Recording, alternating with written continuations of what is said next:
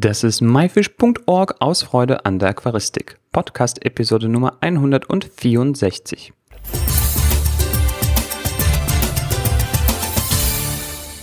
Hi, mein Name ist Joris Utiaevs und danke, dass du heute wieder dabei bist. In dieser Episode sprechen wir mit Oliver Knott, der soeben ein Aquarium live auf der Interzoo eingerichtet hat und erfahren, wie das fertige Layout geworden ist, was bei der weiteren Pflege zu beachten ist und welche Eindrücke Oliver bisher von der Interzoo gewinnen konnte.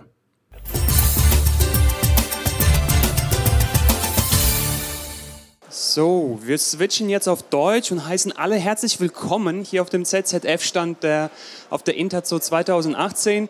Ähm, ganz, noch mal, ganz kurz nochmal auf Deutsch, warum machen wir das hier gerade? Der ZZF hat eine, die Plattform myfish.org. Dort gibt es einen Podcast.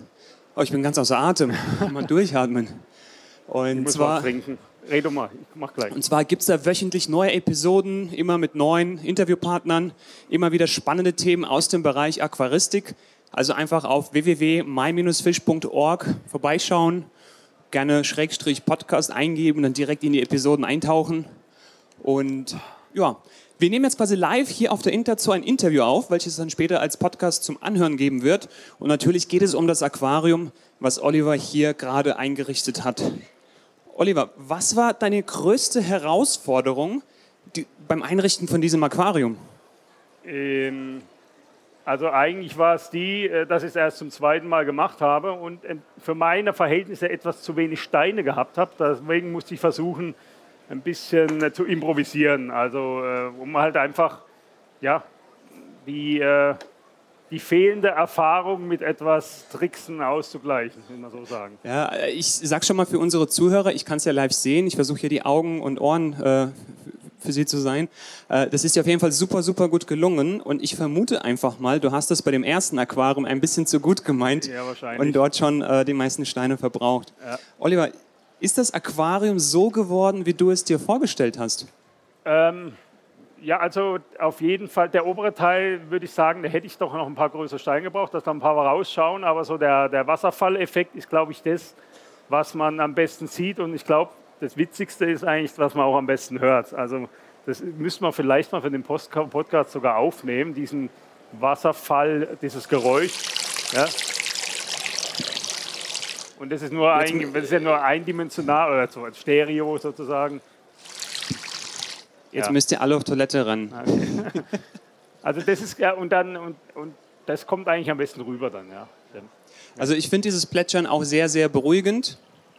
Und äh, wie du äh, vorhin eigentlich äh, bei deiner Vorführung gesagt hast, ist es so, man kommt hier auf den ZZF-Stand und hat das Gefühl, hier ist irgendwie ein Stückchen Natur, fehlt gerade noch so ein bisschen das Vogelzwitschern, ja, ja, und dann ist das wirklich so das Ambiente komplett. Genau.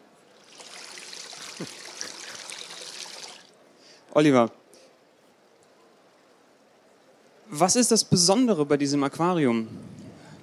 Was unterscheidet das vielleicht von einem klassischen Aquarium? Ne? Also die Zuhörer vom Podcast, die waren ja jetzt nicht gerade ja, vor Ort, deswegen müssen wir es gerade nochmal wiederholen. Also wir können, man muss sich jetzt einfach so vorstellen, man geht jetzt in den Wald, dann sieht man da einen Bachlauf ne? und äh, jetzt nimmt, schneidet man sich so ein Stück Bachlauf aus diesem Bild raus und setzt ihn sich ins Aquarium rein. Im Prinzip ist es das beste Weg zu beschreiben und der Bachlauf läuft dann, ist dann noch ein bisschen abfallen, da ist noch eine leichte Strömung drin und von oben kommt ein bisschen Wasser runter und man hat einfach man tut sich ein Stück von diesem Bachlauf ins Aquarium reinsetzen und dieses ganze Wasser, wo dann von links nach rechts oder von rechts nach links läuft, sieht man optisch an den Pflanzen und später auch an den Fischen. Also man hat eigentlich ein hochdynamisches Aquarium im, in seinem Besitz. Und äh, in einem Bachlauf läuft das Wasser ja immer nur in eine Richtung, da gibt es keine Kreisbewegung in dem Sinne. Ja. Und das wird in dem Aquarium dadurch simuliert oder dadurch erreicht, dass das Aquarium einen doppelten Boden hat. Und durch diesen doppelten Boden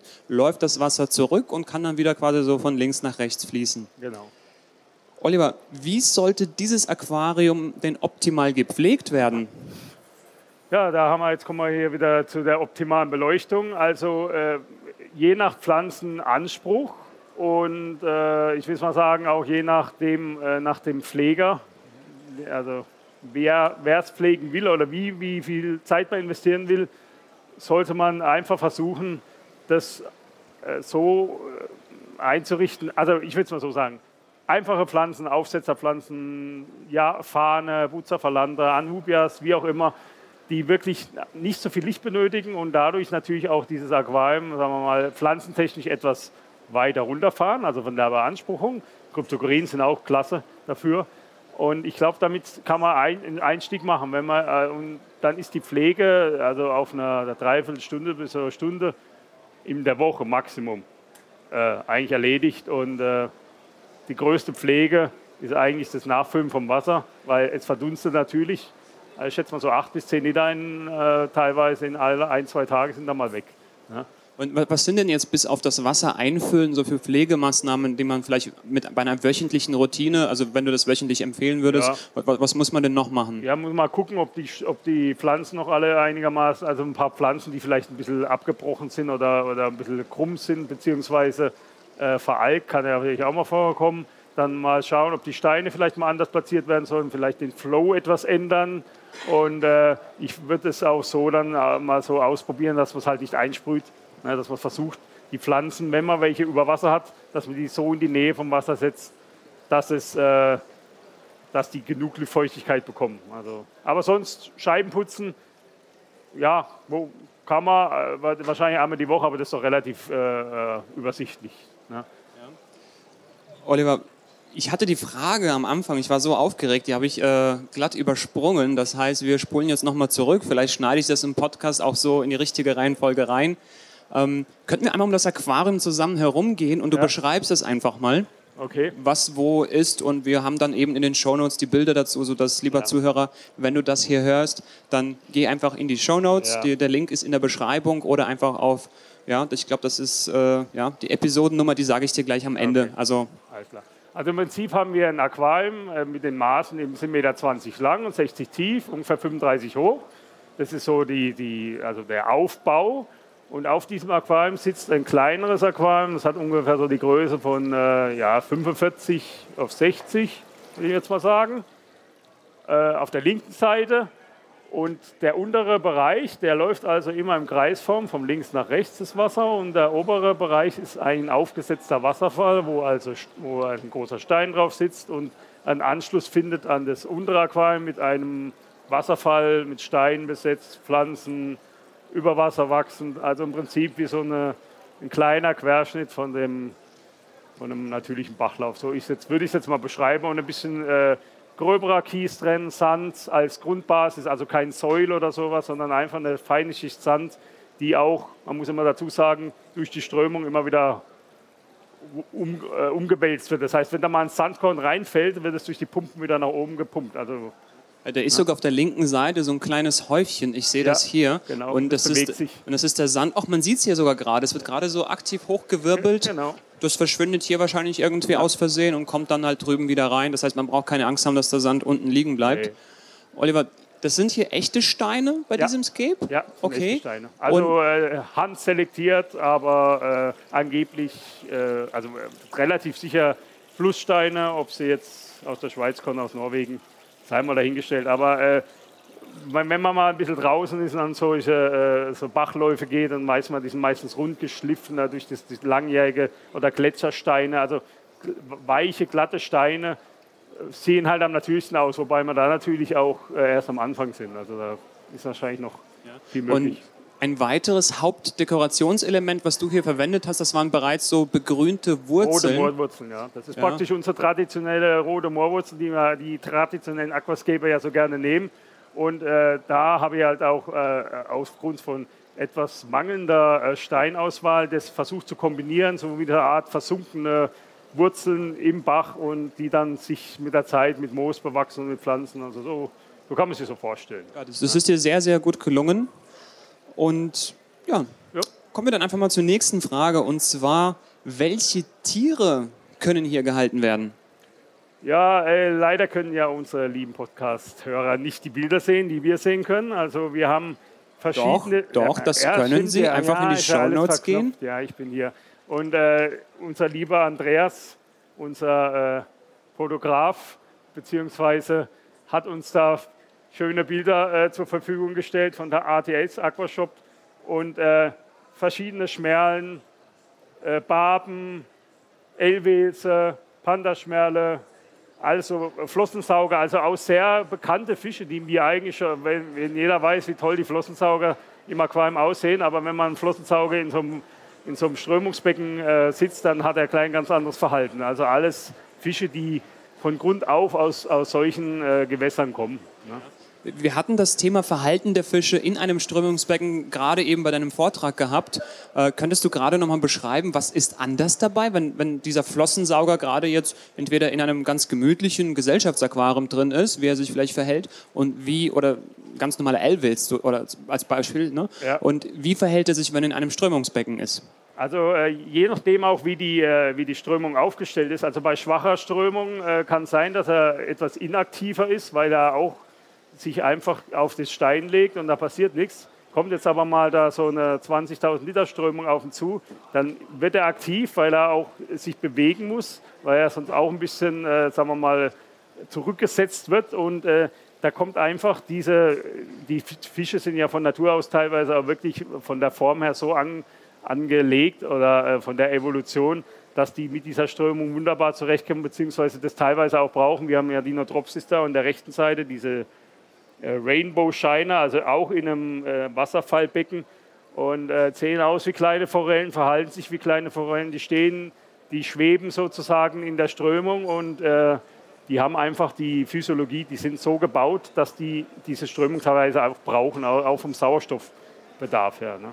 Also wir haben auch noch ein anderes Strömungsbecken hier auf der Interzoo und da drin haben wir Zebrabärblinge. Äh, jeder, der Zebrabärblinge kennt aus dem Gesellschaftsaquarium, denkt, naja, die haben vielleicht irgendwo ein Rad locker, so ein bisschen, wie sie durchs Aquarium schießen. Und wir haben diese Fische ins Strömungsbecken gemacht und plötzlich haben sie ein total faszinierendes Schwarmverhalten. Äh, und ich weiß nicht, sind yeah. absolut geile Fische. Ja. Auf einmal Oldschool-Fisch. Ne? Oliver, was passiert eigentlich äh, mit diesem Aquarium, was du gerade eingerichtet hast, mit dem, was du davor eingerichtet hast? Also einfach diese ganzen Strömungsbecken, die wir hier auf der Interzoo von dir äh, ja. zu sehen bekommen. Gibt es da schon einen Plan? Also man kann es rein theoretisch kann man es noch kaufen, wer hier jetzt noch eins kaufen möchte, aber der Transport ist meistens etwas schwierig. Das hat sich bei der Interzoo so. Also wir werden sie wahrscheinlich dann abbauen, die Materialien wieder mitnehmen und dann wahrscheinlich wieder in Betrieb nehmen, weil es sind ja eigentlich, also die Wasserfallbecken sind die ersten zwei Prototypen und äh, ich denke mal, dass sich da jetzt durch, diesen, durch äh, unsere, unsere Shows vielleicht auch ein paar Interessenten finden, die dann äh, die Aquarium eventuell bei sich ins Geschäft mal stellen. Also jeder, der ein schönes Aquariumgeschäft hat hier in Deutschland, also ich kann nur sagen, das ist eine Attraktion für jedes Geschäft, äh, weil da. Genau. Sehr, sehr pflegeleicht, haben wir auch schon gehört. Ja. Oliver, Jetzt mal von dem Aquarium abgesehen, so Rückblick äh, auf die Interzo, die ist zwar noch nicht über, aber wir sind so, ja, Halbzeit haben wir schon erreicht. Was waren deine Highlights bisher auf der Messe? Ja, da bin ich in der Geißel meiner eigenen äh, Person. Also ich komme ja fast nicht weg von dem Stand. Ich habe ein paar Sachen gesehen. Ähm, ja, also viel, wieder viele schöne Pflanzenbecken. Auch immer die Mühe, die sich die ganzen Hersteller auch geben, teilweise Pflanzenbecken wirklich lange Zeit vorher aufzuziehen, um einfach den Fachhandel, ja, der dann wiederum zu den euch, zu Endkunden kommt, wenn ich es mal euch sagen kann, zu inspirieren. So, hallo, zeigt schöne Aquarien, zeigt, wie, wie toll dieses Hobby ist. Und äh, das, ich gucke ja, in, natürlich gibt es auch tolle Riff-Aquarien. Das ist jetzt nicht mein Hauptsteckenwert. Deswegen gucke ich immer meistens tolle Pflanzenbecken, schöne Garnelen und äh, ein paar neue Neuigkeiten von Technik. Äh, und ja, ich denke mal, da wird ein bisschen was kommen und da können sich dann auch die Kunden drauf freuen. Vielleicht kannst du auch noch mal auf diese technischen Neuheiten so ein bisschen eingehen. Ist dir da ja. irgendwas aufgefallen? Hast du irgendwas gesehen? Ähm, ja, also äh, auch in der Pumpentechnik tut sich viel. Also äh, gerade in der, in der äh, Filtertechnik, also verschiedene Filter, die werden also immer wichtiger, aber halt auch die Beleuchtung. LED ist jetzt natürlich immer weiter im Kommen. Ne? Also es wird immer einfacher, es wird auch immer kostengünstiger und die äh, digitale Welt, also äh, die Apps werden auch, also die Entwicklung äh, tut sich also jetzt auch so langsam in die Digitalisierung, also gerade mit App-Steuerung, äh, gerade bei LEDs immer weiter durchsetzen, dass halt auch einfach dieser, diese Verbindung zwischen diesem traditionellen Aquarienhobby und auch äh, der Neuzeit da also dass Aquarien auch äh, cool ist und trendy ist und nicht nur verstaubt. Aber da tun wir ja schon viel dafür, die letzte Zeit. Oliver, ich bedanke mich hier gerade mit so einem Handschlag bei dir. Ebenfalls. Ja, für die sehr, sehr angenehme gemeinsame Moderation, für das Interview. Ich wünsche dir noch eine erfolgreiche und spannende Interzo. Vielleicht schaffst du es, dich noch ein bisschen mehr umzuschauen. Ich hoffe es. Und ich werde mir gleich noch ein paar Eindrücke aus dem Publikum äh, schnappen. Alles klar. Danke, schön, Oliver. Louis. Danke dir. Ciao. Danke.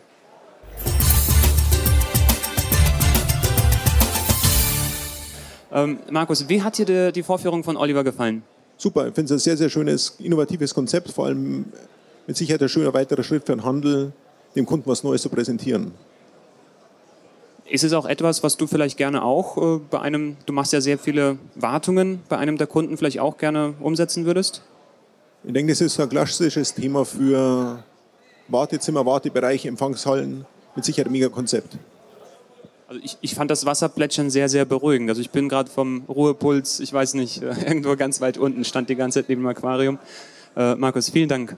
Bitte. So, ich laufe mal hier rum. Ich laufe mal hier rum. nee, kriege ich hier gesagt. Ich komme mal rüber zu Matthias Kehlich. Ähm, der kennt ja die Aquarien schon und wir fragen natürlich dann sozusagen den, den, den Gründungsvater der Strömungsbecken, was er jetzt von der Vorführung hält. Also ich war angenehm überrascht, wie schnell sich das Ganze da tatsächlich dargestellt hat. Also ich hatte eigentlich damit gerechnet, dass es sehr viel mehr Aufwand ist, das Becken so einzurichten. Und bin begeistert davon, wie das Ergebnis dann tatsächlich schon aussieht. Matthias, vielen Dank. Äh, wir gucken, ob wir noch jemand hier vors Mikro kriegen. Du läufst nicht weg. Wer bist denn du? Sven Kühlmann. Sven, wie hat's dir gefallen? Sehr gut, ich fand es sehr interessant. Soll ich weiterreden? Ja, natürlich. Was hat dir besonders gut gefallen? Welcher Teil von, von der Vorführung? Also diese Technik mit dem ähm, Wasserfluss unter den Boden, das habe ich bisher noch nicht gesehen. Also so im Zoofachhandel kenne ich das nicht. Fand ich super die Idee mit den Strömungsbecken für die Tiere und ähm, ja, das mit dem Wasserfall ist eine coole Sache. Das nehme ich mal mit, weil das interessiert mich. Super, ich danke dir. Hier haben wir noch den Silvio, der das Aquarium gebaut hat. Silvio, du bist ja noch am Livestreamen. Schön. Wir schicken Grüße live aus dem Podcast in den Livestream. Silvio, wie hat es dir gefallen? Ja, super. Also ich finde das auch total spannend, dass man sagt äh, oder man sieht, das Becken wurde so eingerichtet und das sieht ja wirklich komplett anders aus.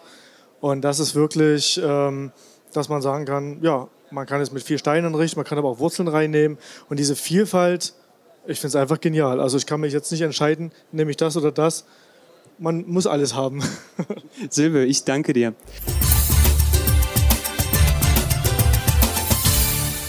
Das war das Interview mit Oliver Knott nach seinem zweiten Live-Auftritt auf der Interzo 2018. Wie das Aquarium geworden ist, kannst du in den Shownotes sehen. Diese findest du wie immer unter www.myminusfish.org-episode 164. Das war myfish.org aus Freude an der Aquaristik. Tschüss und bis zum nächsten Mal, dein Juris.